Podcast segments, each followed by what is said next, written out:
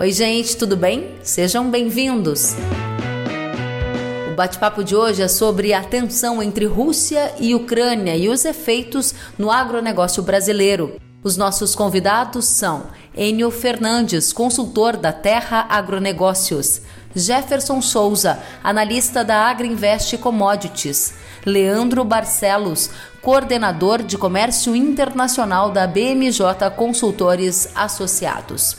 Este conteúdo foi gravado em uma live transmitida via Instagram no dia 17 de fevereiro de 2022. Se você gostar, compartilhe nas suas redes sociais.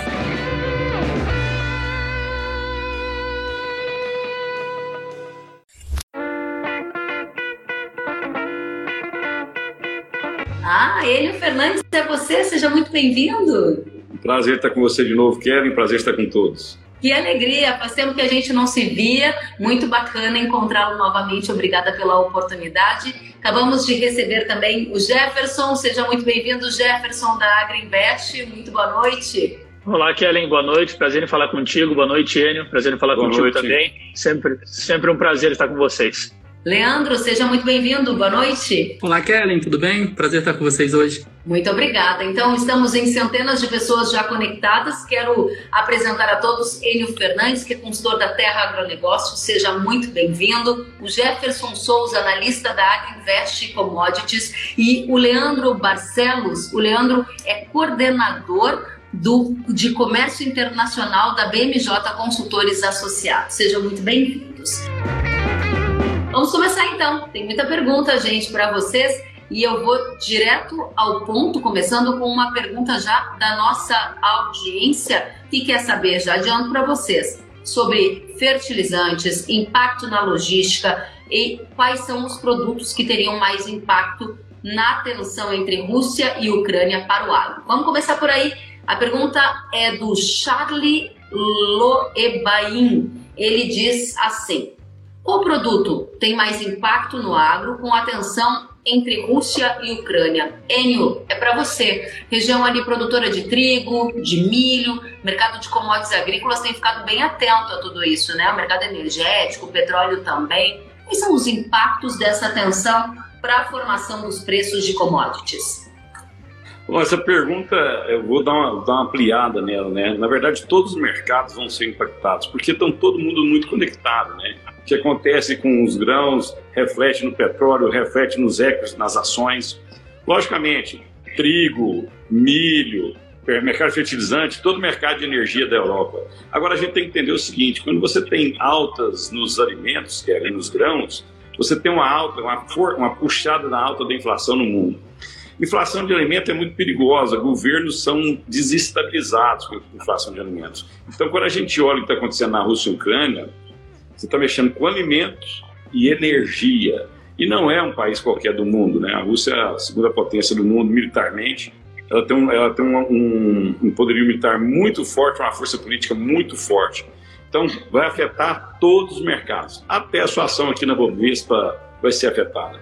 Uhum. Isso significa impactos de alta ou baixa de preços? Isso, isso significa que nós vamos ter altas, se realmente acontecer essa invasão e, e, também o período que vai durar isso, né? E a intensidade que vai durar isso, a gente pode tem que lembrar que a Rússia pode pegar só parte da Ucrânia, né? Então depende da intensidade. Mas caso a gente tenha um, um conflito e esse conflito se, se dure, perdure por muito tempo, você vai ter alta na moeda norte-americana a aversão a risco vai ser muito forte. Você vai ver os, os equities, as ações do mundo, de Standard Poor's, Nasdaq, é, perdendo valor, correndo para título do governo americano, correndo para Porto Seguro. Alta no dólar, alta no, no, dos alimentos do mundo, instabilidade política e você tem uma série de consequências a partir disso. Lembra ainda da importância do fornecimento de energia para toda a Europa. Então é muito complexo. Meu ponto de vista, acho que nós não vamos chegar a esse momento. Não vamos chegar a este momento, mas a, dentro do contexto em que se chegar, a esse momento. O Enio já deixou claro para a gente que isso seria viés de alta para dólar, viés de alta para commodities agrícolas, em função de toda a instabilidade política né, e todas as tensões advindas dessa situação que a gente espera que não ocorra. Obrigada, Enio, pela primeira resposta. Vamos a mais uma resposta ou pergunta também da nossa audiência. Eu tenho aqui a pergunta que é a seguinte: qual o percentual de fertilizantes russos que entram no Brasil? E essa foi uma pergunta feita pela MSA Agroconsultoria Agrícola. Eu vou dirigir para você, Jefferson, e complemento com a pergunta do Cadu Bamberg, que diz qual é o possível cenário para o mercado brasileiro de fertilizantes em decorrência dessa crise. Então, duas em um, a importância da Rússia para o Brasil na, no fornecimento de fertilizantes e dois, qual é o cenário para o mercado de fertilizantes diante das tensões envolvendo Rússia e Ucrânia. Então, Kellen, primeiramente, é, as tensões envolvendo a Ucrânia e a Rússia, como o Enio falou, devem afetar bastante os mercados. Não dá para fugir. E quando eu olho fertilizante, a dependência brasileira é muito grande. Aproximadamente 23% do fertilizante que o Brasil importou no ano passado foi de origem russa. Portanto, a Rússia se torna o maior parceiro comercial brasileiro no quesito fertilizantes. Nós estamos falando de 98% do nitrato de amônio, 28% do cloreto de potássio, aproximadamente 18% da ureia e 30% do macro. Então veja a importância da Rússia em fornecer o fertilizante para o Brasil. E eu não digo só para nós aqui. A Rússia ela é a segunda maior produtora de potássio do mundo, ela é a segunda maior produtora de nitrogênio do mundo e ela é a quarta maior é, produtora de nitrogênio. Ou seja, nós estamos vendo uma potência global no quesito fertilizantes, passando por um momento meio é, conturbado, complicado.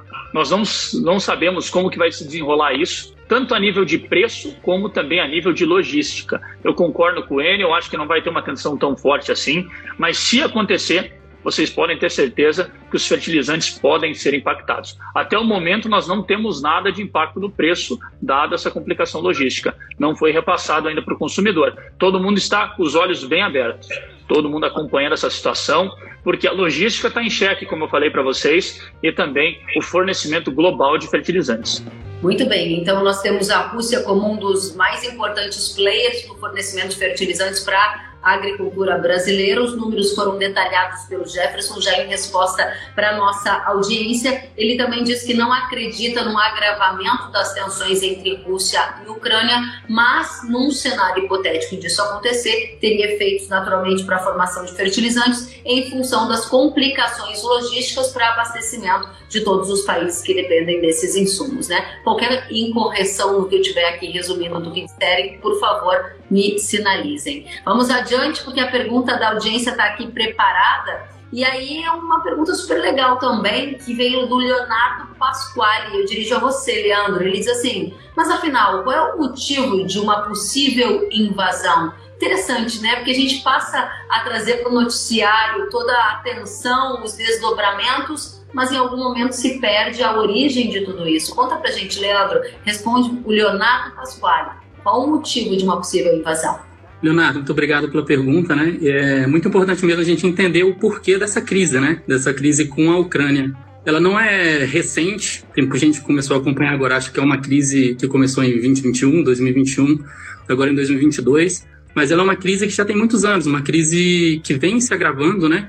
Desde a independência da Ucrânia em 91, quando acabou ali a Guerra Fria, acabou a União Soviética, o Pacto de Varsóvia, e a Ucrânia se emancipou ali como um, uma nação livre, né? E aí ela começou a se aproximar cada vez mais dos países do Ocidente nos últimos anos. E o ano passado, em 2013, é, teve a revolução na Ucrânia, né? Onde o presidente na época é, não seguiu com, com um projeto de se aproximar da União Europeia, então a população pró-União Europeia, pró-países europeus, começou essa revolução nas ruas contra o, o, os pró-Rússia, né? E aí, depois de algum tempo, né, teve outra eleição para presidente dentro da, da Ucrânia, e nesse meio tempo, em 2014, teve a anexação da Crimeia, pela Rússia. Ela aproveitou essa confusão que estava rolando entre 2013 e 2014, fez essa anexação da Crimeia, que a Crimeia já tem um, uma grande parte da população russa, fez um plebiscito onde a Rússia fala, né, que a Crimeia aceitou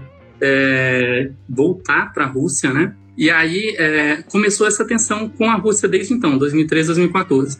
O ano passado, a, a Ucrânia ela sinalizou que queria fazer parte da OTAN, que, são, que é composta pelos países do, do Ocidente, né? principalmente pelos Estados Unidos e os países ali da União Europeia. O que causou um pouco de temor na Rússia, por quê? Porque uma vez que a Ucrânia entrasse na OTAN, ela teria, os países membros da OTAN, né, poderiam colocar exércitos e defender a Ucrânia dentro do território dela.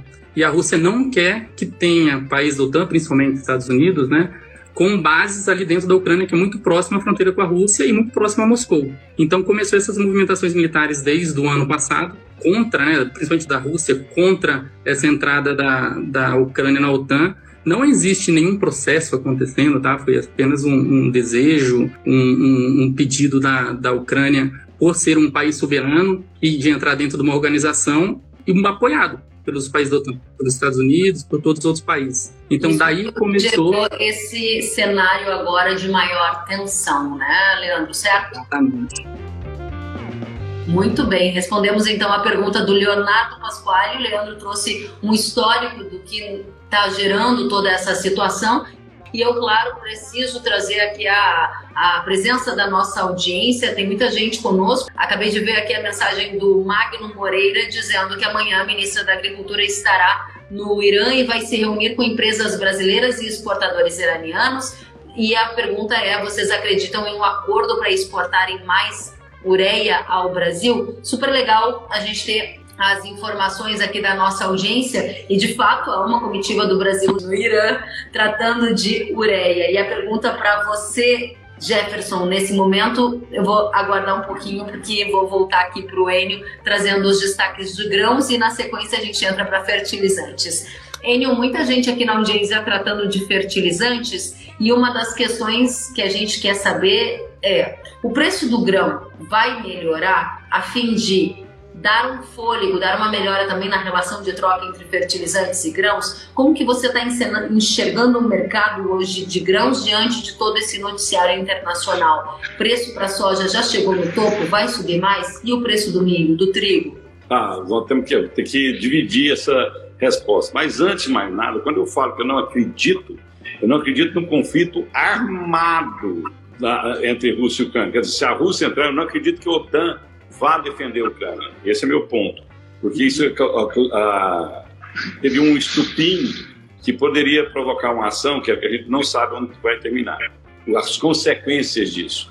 Bom, voltando diretamente à sua pergunta. Milho, vou falar que o milho está mais fácil. O milho já está em patamares extremamente altos. A cadeia de proteína animal sofrendo bastante, né? Então, o milho pode subir? Pode, mas o risco dele é, já está muito perto do teto, na minha opinião, está muito próximo. Por quê?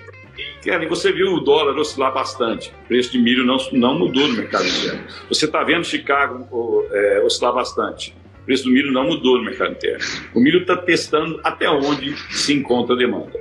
Dito isso, eu vou mudar para a soja.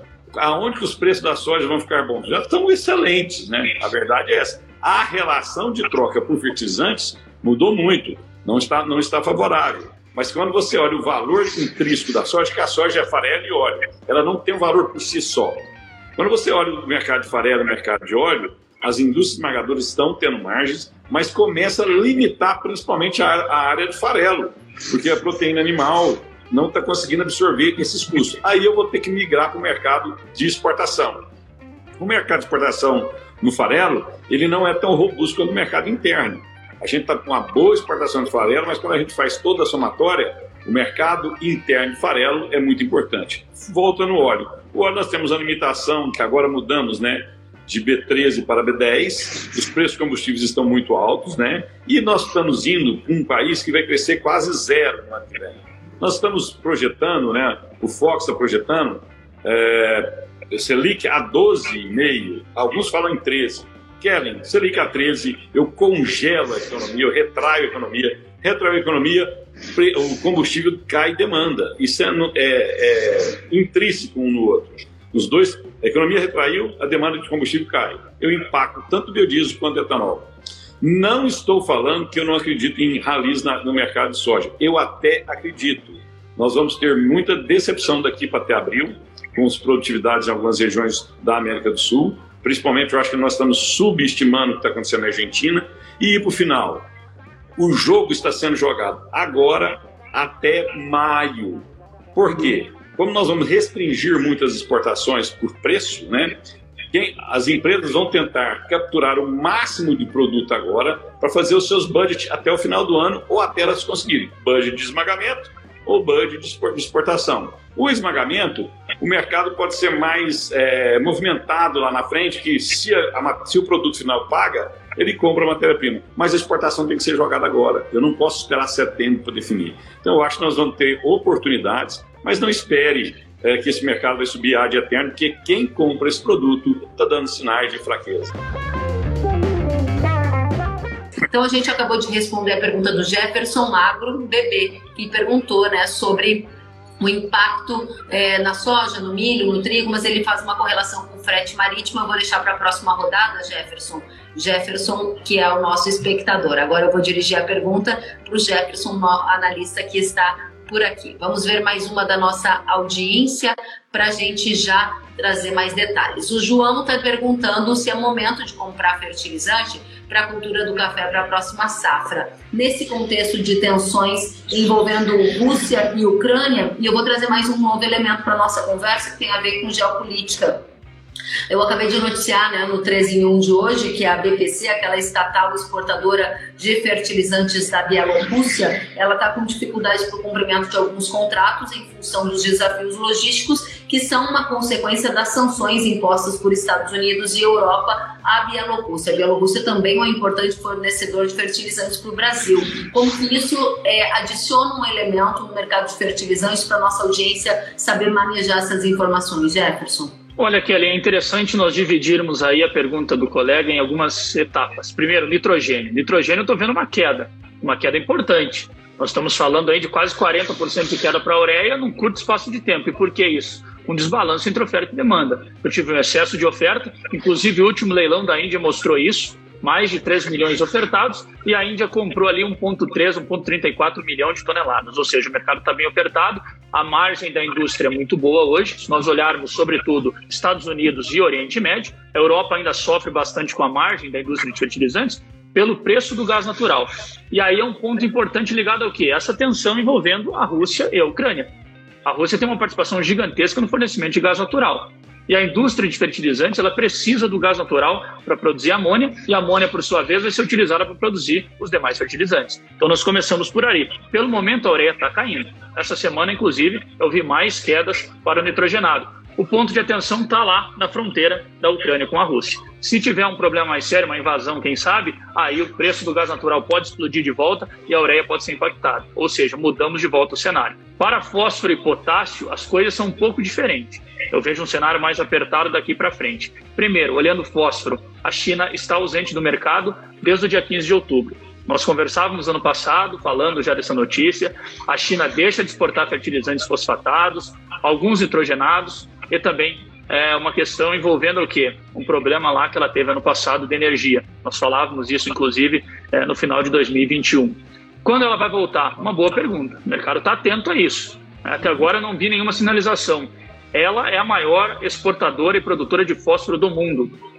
Sem a China no mercado, é difícil pensar em queda para fósforo, de um modo geral. MAP, DAP, super triplo, super simples. Nessa semana, inclusive, pelo meu balanço, pelo que eu estou acompanhando, o MAP vai subir uns 30 dólares. Então eu já estou vendo o MAP a 890 dólares custo de frete Brasil. O mesmo MAP que na semana passada eu negociava a 850, no caso o importador. Ou seja, estamos vendo aumento por aí já até mesmo rumores de dificuldade de comprar produto, produtores tendo essa dificuldade na ponta, sinalizando que o mercado está apertado para o fósforo. Quando eu olho potássio, como você falou, a BPC vem com essa notícia, o último elo de ligação de uma, que a gente está observando. Realmente, já o mercado precificou isso, uma boa parte. O potássio subiu 220%, Cloreto, de janeiro do ano passado até agora. Então já foi precificado uma boa parte disso. O que, que nós temos que ficar atentos daqui para frente? Uma logística, por exemplo. Agora a DPC ela não pode usar mais o canal da Lituânia e não pode mais usar a Ucrânia também, que eram os dois canais que ela utilizava. Qual a saída para a Bielorrússia nesse momento? A Rússia, o parceiro Putin. E aí como que fica? Será que nós vamos ter capacidade logística lá na Rússia?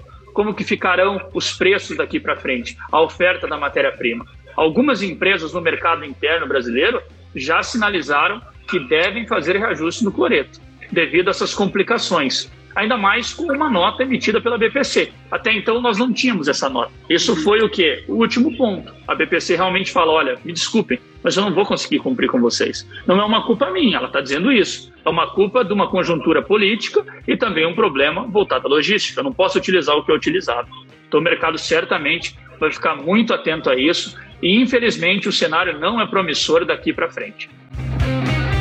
Muito obrigada, Jefferson. Vou trazer aqui mais um comentário da nossa audiência. O Agro K1 está dizendo: haverá abertura mesmo de uma planta no Brasil para fabricação? Super interessante essa pergunta, porque ela nos dá a oportunidade, fica aberto aqui o canal para todos complementarem, de trazer alguns dos reflexos objetivos da visita da comitiva do Brasil na Rússia nesta semana, né? Antes, inclusive, da comitiva chegar à Rússia, já havia sido noticiado que a unidade da Petrobras em Mato Grosso do Sul foi vendida para um grupo russo, Acron, e isso traz uma expectativa de maior fornecimento de fertilizantes aqui no mercado doméstico, com uma menor diminuição da necessidade de exportação. Né? Então, esse momento em que a gente vê a comitiva do Brasil na Rússia é um momento que dá mais um passo adiante nessa parceria entre Brasil e Rússia para a gente ter essa expectativa. Concordam? Alguém gostaria de trazer algum ponto sobre isso? Por favor, Enio.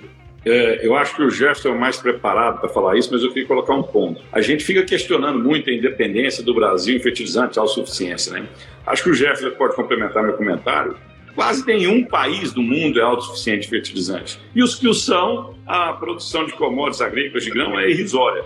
Então, assim, esse grau de dependência a gente pode amenizar produzindo alguma coisa aqui, mas isso é uma condição ad, quase que ad eterno, a não ser que a gente descubra jazidas, é, já tem até jazidas em regiões que não podem ser exploradas por questões ambientais. Mas mesmo essas jazidas, a, a nossa dependência vai ser por muitos e muito tempo. Porque quase nenhum país do mundo é independente, autossuficiente em fertilizantes. Estados Unidos não é, China não é, Argentina não é, Brasil não é.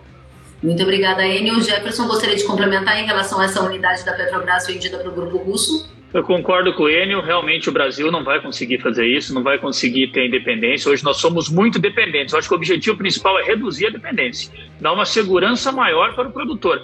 Agora, eu dizer o seguinte: olha, nós vamos ver o Brasil independente, nós não vamos mais importar fertilizantes. Eu acho que é um sonho muito longe da realidade, muito longe. Porque, primeiro, se fala tanto dessa mina de potássio, é uma mina que existe realmente, só que o custo, na minha opinião, de extração ele tem que ser colocado também na conta. Hoje, o cloreto de potássio ele está com um preço muito elevado, possibilita a extração. E aí eu faço uma provocação. E se amanhã ou depois o cloreto de potássio voltar para os níveis históricos, de 280 dólares, de 260 dólares, será que a produção brasileira conseguirá competir com a produção de outros países, tais como Rússia, Canadá, que tem um custo de extração menor? E o investimento não é 10 milhões, estou falando de bilhões de dólares. Inclusive, depois a gente pode comentar, foi o que a Nutrien falou. Ela falou: não vou aumentar minha produção assim do dia para a noite se eu não tiver a definição da Bielorrússia.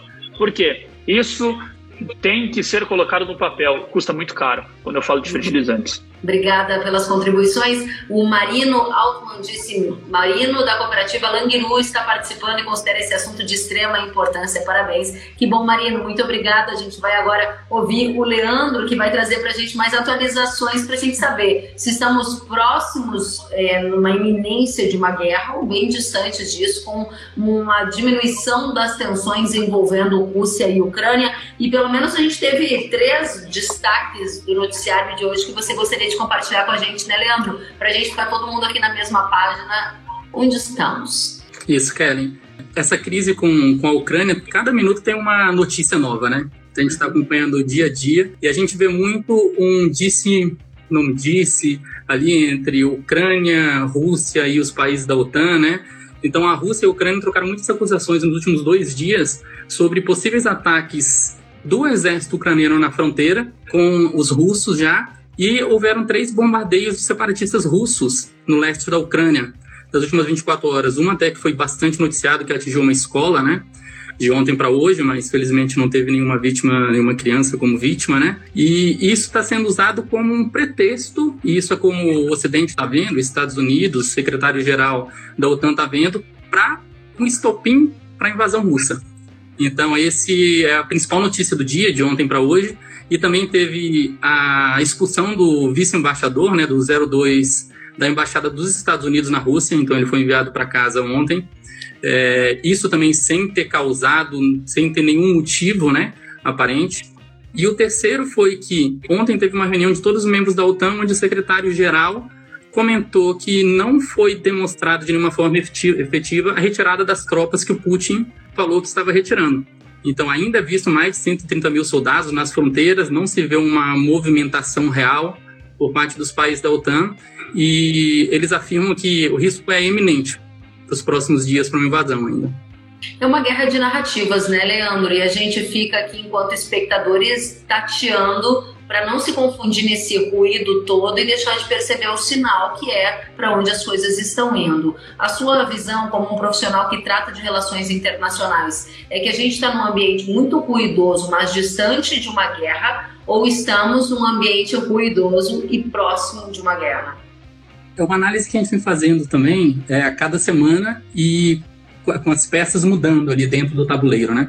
A gente viu nas últimas semanas uma ação diplomática muito forte da parte da França, né? O Macron teve com Putin ali tentando ser o representante da União Europeia é, para negociação, para pacificação desse processo, desse conflito. Aí o Macron também está em ano eleitoral, né? Dia 10 de abril vai ter eleições na França, então ele está querendo demonstrar esse papel de importância dele não só para a França, mas para a União Europeia.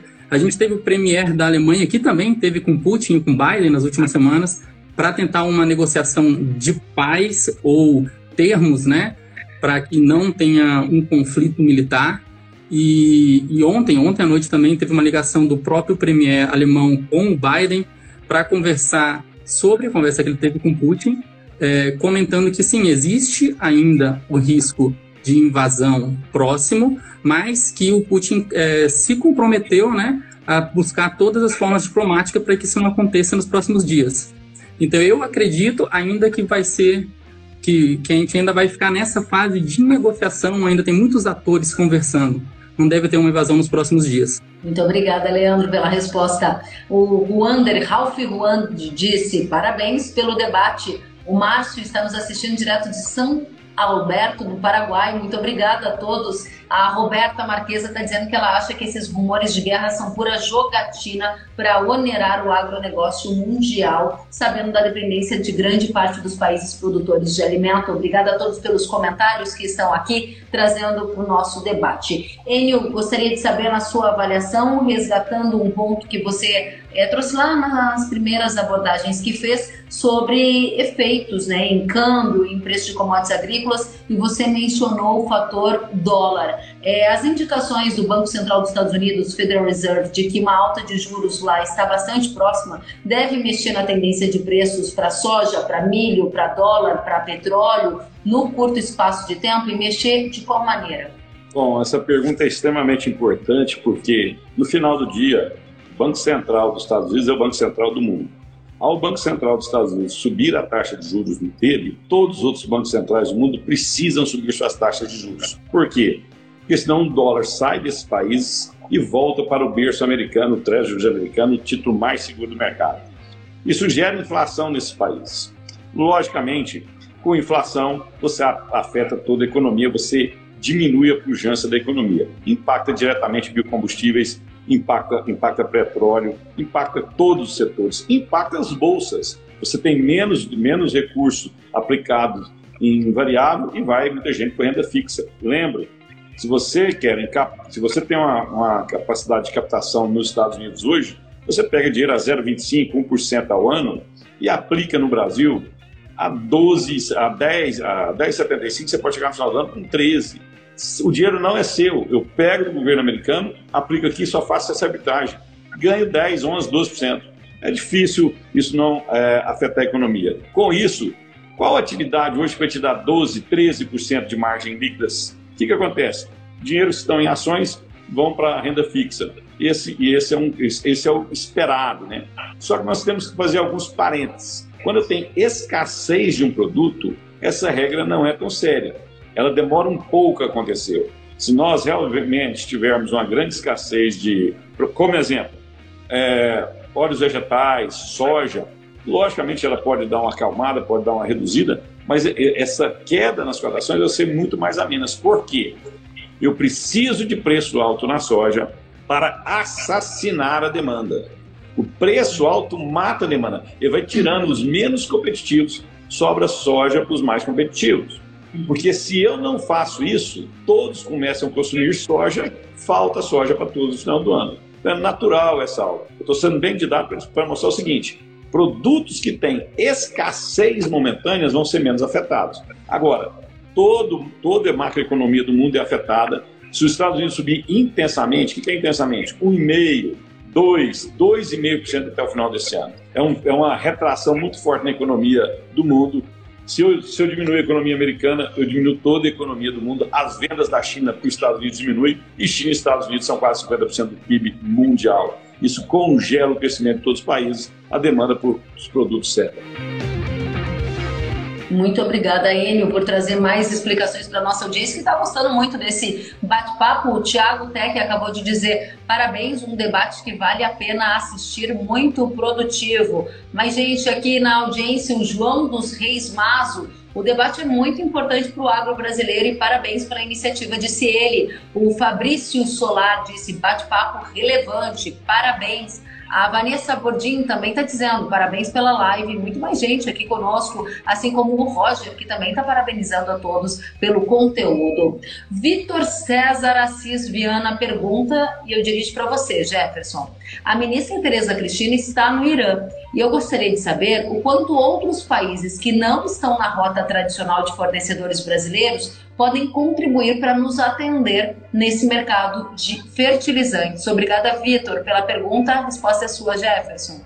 Olha, Kelly, o mercado de fertilizantes ele é muito concentrado nas mãos de poucos países. É difícil você ter uma produção do dia para a noite. É muito difícil isso. Até esse é o desafio brasileiro. Você não vai conseguir fazer do dia para a noite. O Irã perdeu um pouco de participação hoje no nosso mercado de fornecimento de ureia. Nós temos o Catar e a Rússia. É, o Catar na primeira posição, a Rússia na segunda posição, isso ano passado, no fornecimento de ureia aqui para nós no Brasil.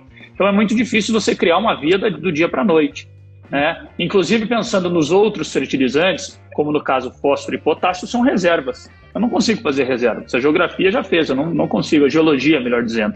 Portanto, é muito difícil de eu ter essas alternativas do dia para a noite. O que, que, as, o que, que a, as empresas deverão fazer? E isso não é uma exclusividade do Canadá. Empresas no mundo inteiro que têm capacidade de produzir potássio, vendo a margem como está agora, elas devem colocar mais investimentos. Inclusive projetos que estavam lá atrás engavetados saem do papel. É, nós temos o caso empresas no Reino Unido colocando alguns investimentos. No Canadá, a Nutrien é um exemplo. Ela disse: Eu vou aumentar a produção, só que eu não consigo aumentar muito. Nós estamos vendo investimentos na Rússia, nós estamos vendo investimentos na Bielorrússia, inclusive, mesmo com problemas. Tudo isso leva a crer que para um ano que vem, ou quem sabe dois, três anos, a oferta de fertilizantes seja maior. Para essa safra 22-23, que é mais que mais me preocupa, produtor, eu não consigo ver que ele vai ter uma oportunidade como essa. Nós temos um, uma janela pequena, ela está se fechando. O produtor, quem sabe, tem cinco, seis meses para comprar o fertilizante. Então, significa que eu não consigo ver um tempo hábil para nós vermos esses países voltando com uma produção muito grande. É. Agora, a ureia é uma outra coisa, pode acontecer, né? O Brasil está vendo esse movimento, uma maior produção aqui, empresas entrando, a Unigel também entrou ano passado, né, com uma expectativa de aumentar a produção brasileira de nitrogenados. Então, nós vamos ver como que vai se desenrolar para 2021 mas eu continuo afirmando, cenário de aperto. Muito bem, a gente está agora assim com audiência né, lá no Irã, participando da comitiva da, da, do Brasil, e o Magno Moreira que está aqui dizendo para gente que ele já teve mais de 10 reuniões e estão na expectativa, ou seja, ele está representando uma empresa de fertilizantes e está nesse momento tentando viabilizar esses negócios que a gente está aqui trazendo na nossa live. Bacana a participação de todos. A gente tem ainda muito mais gente nessa live. Ah, o Guilherme está dizendo live muito importante. Acho que todos os produtores de todas as cadeias deveriam estar ouvindo e participando deste debate. Olha que interessante. O Renaldo está dizendo o que acontecerá futuramente com todas essas notícias. Aí a gente vai perguntar para o Leandro, né? Leandro, não dá para saber o que vem por aí, mas dá para analisar os efeitos da visita do presidente Bolsonaro à Rússia, né? Para o agronegócio, haviam duas expectativas principais. Uma na linha de fertilizantes, e ele disse que os assuntos foram encaminhados por lá e que há uma expectativa de abastecimento garantido para o agronegócio do Brasil. E o segundo aspecto, que inclusive eu vou destacar na Jovem Pan na minha coluna amanhã, é sobre o setor de carnes. Há uma expectativa de uma ampliação no prazo daquela cota de 100 mil toneladas com taxa zero que vigora até junho. Há uma expectativa de extensão nesse prazo, o que pode ajudar o Brasil a cumprir todos os volumes e fazer da Rússia o quinto maior destino da suinocultura brasileira na temporada de 22. Também um resultado pro agro dessa visita da comissão da comitiva, né, da missão do Brasil na Rússia. Agora, do lado da, da imagem do Brasil no cenário internacional, havia muita desconfiança sobre que tipo de ruído isso poderia gerar ou até percepção de apoio a um lado e não apoio ao outro. O Brasil conseguiu sair com neutralidade desse encontro ou houve alguma espécie de é, mácula para a imagem brasileira no cenário internacional? Ótima pergunta, Kelly. É, acho que vale lembrar assim que a relação Brasil-Rússia vem se intensificando nos últimos anos, né? Apesar que dos últimos quatro anos a gente tem um déficit comercial com a Rússia. Então a gente está importando muito mais do que está exportando, né? Hoje a, a Rússia é o nosso 36 parceiro para exportação e é o sexto de importação. E aí a gente tem um, uma pauta de exportação que é agro, né? Para a Rússia, então os principais produtos exportados hoje para a Rússia pelo Brasil são carne, café e soja, e importados fertilizantes. Então, nosso principal produto de importação é o fertilizante, né? E qualquer, e qualquer ação é, bilateral, né, com outro país para abertura de mercado e para ampliação de mercado é importante para o setor produtivo brasileiro, para as empresas brasileiras, e é sempre visto com bons olhos, né? O que aconteceu foi o timing. É, assim, fazendo uma análise geopolítica, né? É, o momento não foi o mais apropriado dessa visita pelas questões que estão ocorrendo entre a Ucrânia, a Rússia e os outros países, né, da, relacionada à possível guerra, né, e também para botar o, o, Brasil num posicionamento que não precisava ter colocado no momento, né. O Brasil ele também conversa com outros parceiros comerciais importantes, como os Estados Unidos, que assinou três protocolos de cooperação ano passado, de acordos, né, de facilitação de comércio, boas práticas regulatórias, iniciativas anticorrupção. A gente tem conversado bem por meio do Mercosul também com a União Europeia para finalizar o acordo, né, que é um acordo, é o principal acordo negociado entre Mercosul e União Europeia, um acordo de livre comércio, e isso também está tá parado ali muito por causa da reação ambiental e pela parte da França. E a gente, a gente viu ontem né, a declaração conjunta dos dois presidentes. Então, eles falaram muito sobre a parte, a parte de defesa, energia, tecnologia, uma agenda 2030, que é uma agenda social e sustentável. Mas o que a gente viu de resultado realmente, de resultado positivo, foram as questões relacionadas ao agro. Foi uhum. a questão de fertilizantes, a questão da parte de carnes. A gente sabe que também os representantes, né, da indústria de carne suínos estão acompanhando a comitiva, o pessoal da BPA, da BIEC, então eles estão a, apoiando nessa, né, nessa missão, né, não só na Rússia, mas principalmente na Rússia. E a gente não, tem, não teve nenhum acordo ou nenhum MOU, né, memorando de entendimento é, assinado entre os países. Então, acho que foi um, uma missão é, num momento não, não no melhor timing, né? E que não está trazendo muitas coisas concretas. Os principais benefícios, ou principais coisas concretas foram relacionadas ao agro. Muito obrigada, Leandro. Gente, o tempo passou rápido, né? Com vocês aqui trazendo esses conteúdos maravilhosos para todas nossas, toda a nossa audiência que está aqui super elogiando. A Luísa de Floraí, Paraná, está elogiando aqui a live. O Erison Moura está dizendo também que está gostando muito do tema. E aí, Enio, a palavra é sua. O que, que a nossa audiência tem que saber sobre o mercado de grãos com essa tensão entre Rússia e Ucrânia, tomada de decisão? Vende agora, espera um pouco mais, o que, que virá pela frente, hein? Você que a palavra é sua. É, você tem vários desafios, né? Uh, no caso do milho, o milho que está na mão do produtor agora, que ele, que ele, ele reteu da segunda safra passada, né? Ele está num bom momento de comercialização.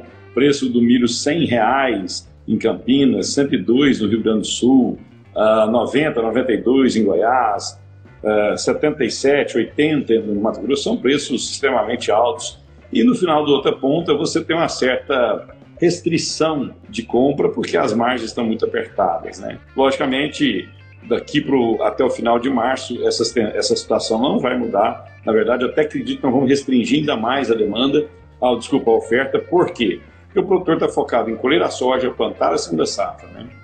Um ponto que a gente tem que tomar cuidado, que eu estou muito atento, é que o produtor retendo soja, ele precisa aumentar seu fluxo de caixa, irrigar seu fluxo de caixa e ele irriga isso vendendo milho que está no preço muito alto. Bom, dito isso, nós vamos para a soja. A soja, Kelly, nós estamos num momento extremamente interessante. O mercado não achou o seu equilíbrio na soja. Os preços da soja estão subindo para tentar retrair fortemente a demanda. E que nós estamos vendo notícias muito preocupantes. O Paraguai, por exemplo, agora importando soja né, para junho e julho, isso nunca aconteceu na história. Né? A, a quebra que está acontecendo no Brasil, você perder 20 milhões de toneladas de soja nos últimos meses, é uma quebra é, extremamente robusta no momento que o mercado não estava com estoques completamente é, tranquilos. E a gente olha para os Estados Unidos, nesse exato momento, né? Eles estão decidindo que vai plantar. Ah, vai plantar mais soja, vai plantar mais milho. Essa decisão não vai impactar mais que 2%, 1%. Então, a oferta de que vem dos Estados Unidos, a gente tem aproximadamente o tamanho, se tudo correr bem. A gente vai ficar, o mercado vai ficar extremamente atento ao clima nos Estados Unidos no começo do antigo. Nós não podemos nem sonhar, nem sonhar com o problema de safra americana, tanto no enchimento de grão como no plantio. E com essa questão da Rússia e Ucrânia, vamos imaginar que nós estejamos errados. A Rússia invada a Ucrânia, eu até acredito nessa possibilidade, eu não acredito na ação de, de, de resposta da OTAN.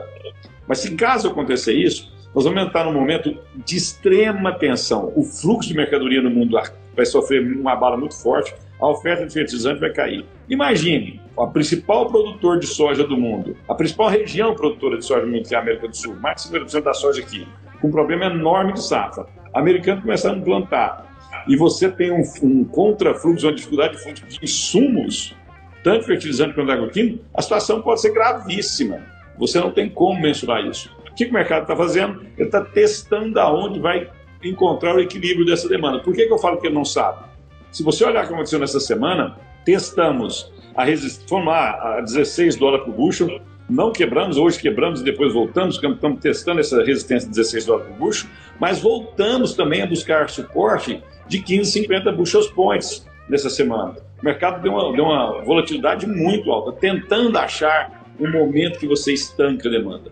Só que até agora, o que está saindo do campo, essa safra atrasada, line-ups altos, as indústrias esmagadoras com margem ainda, a gente ainda está vendo a demanda persistente. Por isso que eu falo que os próximos dois, três meses vão ser extremamente importantes. Acredito que os melhores momentos de comercialização que vão ser no primeiro semestre. Agora, qual vai ser o preço teto? Infelizmente, eu não sei. Muito obrigada, Enio. Muito obrigada. Ótimos pontos. Jefferson, o Enio trouxe alguns sinais aí de preço firme para commodities, mas os preços dos fertilizantes também estão super firmes. Você conta para a gente como é que está a comercialização, está atrasada, adiantada, se a relação de troca vai melhorar ou vai piorar? Já nas suas considerações finais nesse cenário Rússia e Ucrânia, o Enio acabou de dizer das percepções que ele tem sobre essa tensão. Eu gostaria também de ouvir as suas finalizações.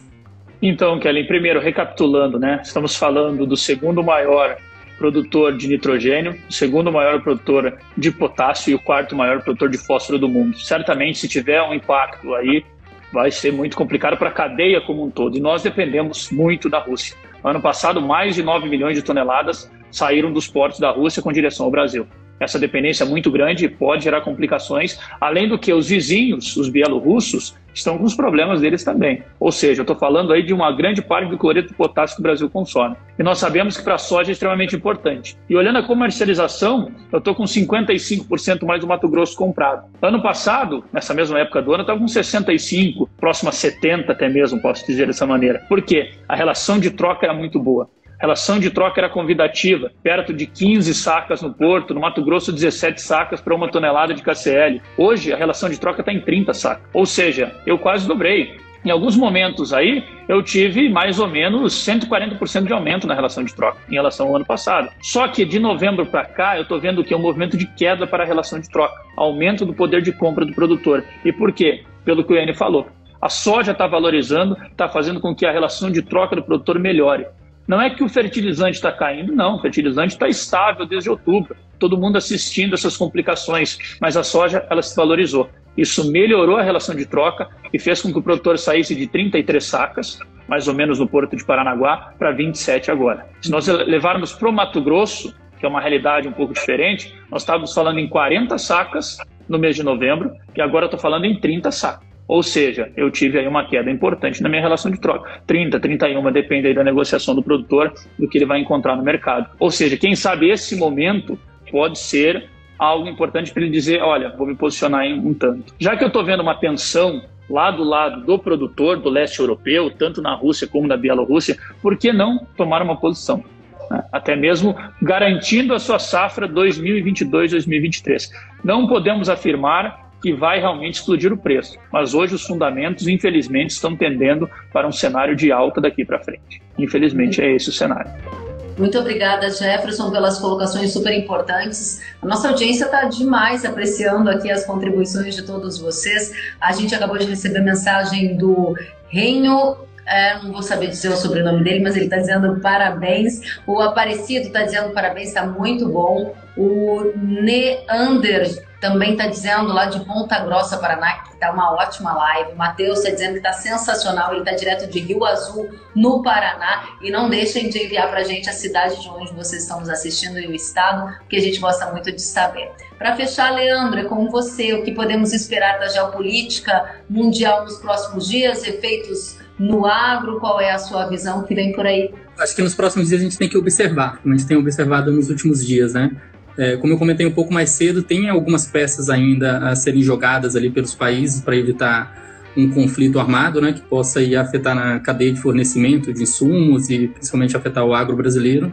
É, hoje mesmo o, o Blinken, secretário de Defesa, teve no Conselho de Segurança da ONU e colocou que é necessário que se esgotem todas as possibilidades de negociações diplomáticas. Então, eu acredito ainda que a gente possa evitar esse conflito, que a gente possa é, ter essa retirada realmente, diminuir essa tensão e que isso não afete né, o agro brasileiro, o agro, na verdade, a cadeia de insumos globais, né? Como nossos colegas aqui já falaram, afetaria diretamente a produção brasileira. Muito obrigada, Leandro, pela presença, pelas contribuições super importantes. É, respondendo aqui ao Rômulo Baruch, que perguntou: vai ficar gravada a live? Onde podemos ver de novo? Sim, a live vai ficar gravada já no feed do meu Instagram e ela vai ficar também disponível ainda hoje em todas as plataformas de podcast. Vai também para o Facebook e vai também para o YouTube. Então vocês vão poder ouvir novamente, tomar nota e capturar mais detalhes das informações dos nossos especialistas aqui presentes. Quero dizer que muita gente está aqui elogiando o trabalho de vocês. Hum, a Rayun Raya muita informação importante, está dizendo ele direto de Tocantins, mais gente aqui de Espumoso, Rio Grande do Sul, o Benini, o Otávio de Araguari, Minas Gerais, o Fabrício de Jataí, Goiás, Agrofields está dizendo parabéns, excelente live direto de Piracicaba, São Paulo. O Sandro de Frederico Westphalen, no Rio Grande do Sul, dizendo que a live foi super esclarecedora e assim por diante, gente. Olha só, muita gente aqui elogiando o trabalho de vocês. Parabéns, obrigada Enio, obrigada Jefferson, obrigada Leandro e obrigada centenas de pessoas que ficaram aqui uma hora conectadas conosco ouvindo esse debate de alto nível. 90% dos votos para esse tema, assunto escolhido pela audiência, está entregue. A gente se vê na próxima semana em mais uma super live. Fiquem bem. Obrigada a vocês, meus companheiros aqui de live. Obrigado, meus companheiros de live do lado daí. Até a próxima. Tchau, tchau.